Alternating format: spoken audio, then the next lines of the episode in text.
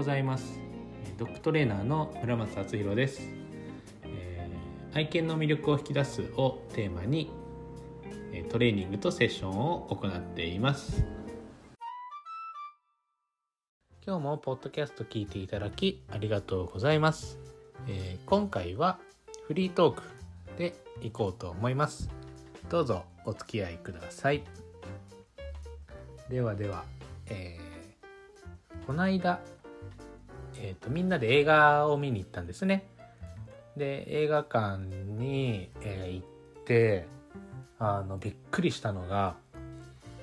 座席がめちゃめちゃ広いんですねまず。一つ一つの席が。日本だと結構もう隣と近いしまあその普通の人が普通に座る席の大きさじゃないですか。もうね全然違うんですよね。で広まずそのか隣同士の間隔が広くて座席が1.3人分くらいあるんで結構ゆとりがある。でなおかつサイドテーブルがついてるんですよね。稼働するこう動くというか。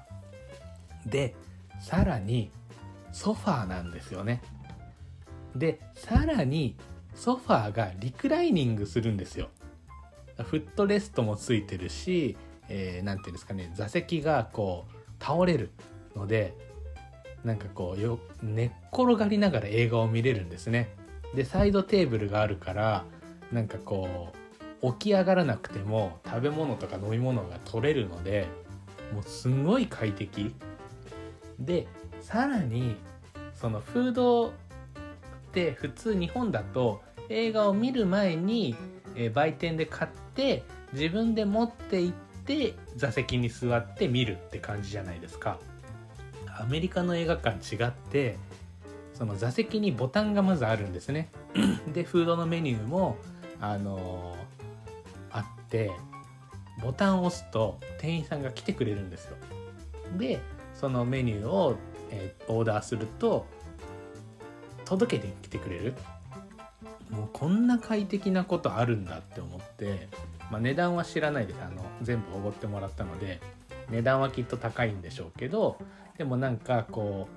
う映画を見に行った特別感とか満足感っていうのはこう日本で映画を見に行く時とは比べ物にならないくらい楽しかったんですね。もうなんだったら家よりも快適に映画を見れてなんかこうすごいリラックスして映画を見れたのでなんかこう楽しいなってこう映画を見に行くっていうのがよりこう特別でこう何て言うんですかね楽しみになるこうなんかそういう施設になってるなとこう感じですね。なのですごい快適に見れてうん、楽しかったんですけど見た映画としてはあのマーベルシリーズの「アントマン」っていうのを見てでまあもちろんその英語なんですよね全部ただまあそのもう1ヶ月半くらいこっちで過ごしてる時に行ったのである程度聞き取れる。でまあその映画の内容的にも大体マーベルってこういう流れだよねっていうのがあるんでまあ大体その描写と簡単な英語さえ聞き取れればあの分かる内容になってたのでまあそれも含めて楽しめてで結構やっぱその日常のシーンでああ確かにこういう言い回し普段使うよねとかこういう何て言うんだろうこう返事の仕方って確かに普段みんなしてるわみたいのをあのそういうのも楽しめながら聞けたの聞けた見れたのでなんか確かにあのよく言うじゃないですか。英語の勉強するのにその海外のドラマとかあの映画を見るとその堅苦しい英語だけじゃなくてそういうこうカジュアルな英語も学べるよみたいな言うじゃないですか。なんかそれがすごい分かってなんかそういった面も楽しめてあなんか自分の耳がちょっと英語力が身についてるなって耳にこうちょっと聞き取れる量が増えてるのでなんかそれもそれで楽しかったですね。はい、あとはえっ、ー、となんかこうご飯を食べに行く時に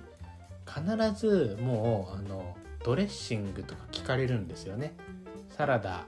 何かこう料理をオーダーするとこれにサラダついてきますと。でサラダ食べますかって聞かれて「あ食べます」っつって言って。でそれでサラダのドレッシングどうしますかみたいな。もうあの そんなドレッシングを選べるほどの英語力がないしドレッシング何あるか聞いてもあのその聞き取れないんですよねそのドレッシングの種類が。で困るんですよね。でもアメリカって基本どこに行っても一緒で必ずそういう選択肢がたくさんあるんですよね。例えばとなんかこうえっ、ー、とポキ丼、うん、あのポキポキポキってあるじゃないですか。なんであのさ刺身とかマグロとかサーモンとかエビとかアボカドとかそういうのをなんかこう混ぜたポキ丼をか食べに行ってももう選択肢がありすぎて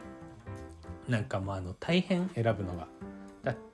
マグロもなんかスパイシーツナと普通のノーマルなツナととかなんとかツナみたいなもうマグロだけで3種類くらいあってもう選びきれないってなったりだとかあとはとモンゴリアンヌードルを食べに行くとその炒める油まで選べるんですね。オリーブオイルなのか、えー、セサミオイルなのか、うん、なんとかオイルなのかみたいなあのも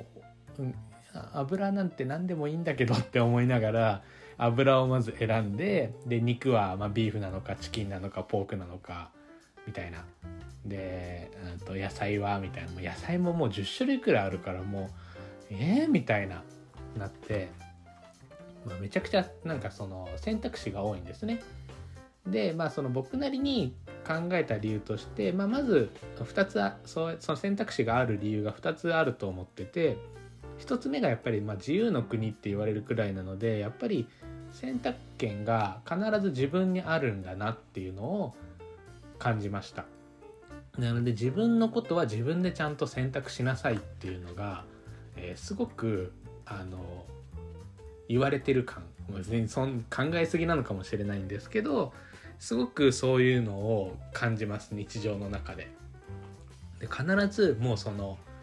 みんなでご飯食べる時もあの聞かれるんですよね何が食べたいか。別に何でも食べたいし何でも好きなのであの別に何でも大丈夫なんですけど何でもいいって言うとすごい困った顔されるんであの何でもいいはやめておすすめは何かって聞いてでこれが私は好きだよって言われたらじゃあこれにするっつって言って決めたりしてます。なんでまあ一つ目の理由として、まあ、自由の国だからこそのこう選択権はあなたにあるんですよっていうスタンスなのかなっていうところが一つ目。で2つ目としては宗教的な部分もあるんだろうなって思ってます。でアメリカって言ってもやっぱりいろんな人種いろんな文化いろんなルーツを持った人がいるのであの多分宗教的にこの食べ物は食べれないとかそういうのもあるんだろうなと思ってあのそれが多分あるから、えー、タンパクあの肉は何を食べ何を取ってとか、えー、野菜はこれでとか油はこれでとか多分そういうのが結構選択肢が細かく分けられてるんだろうなっていうのを感じます。でそうですねなんか日本では考えられないじゃないですかそのドレッシングは多少あったとしてもその炒める油とかその何て言うんですか肉の種類とかそんなに決められないけどなんかすごく事細かく決められる選択ができるようにオーダーができるようになってるのでなんか楽しいは楽しいしこうなんかあそういう風な文化もあるんだなって思いつつあの英語力のない僕にとっては結構その試練なんですよねご飯を食べに行くっていうのが。で行き慣れた何回か行ったお店だったらもういいんですけどあの初めての店だとオーダーの仕方が全くわからないのですごくあたふたしてあの困っちゃうっていうのがよくあります。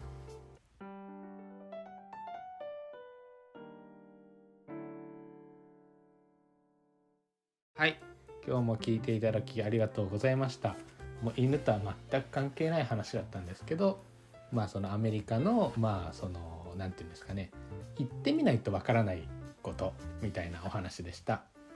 またこういうのが楽しいよってあったりまあそういう何かアメリカについて知りたいよみたいなことがありましたらリクエストもらえると嬉しいです。では、えー、次回の放送またお楽しみに。バイバイ。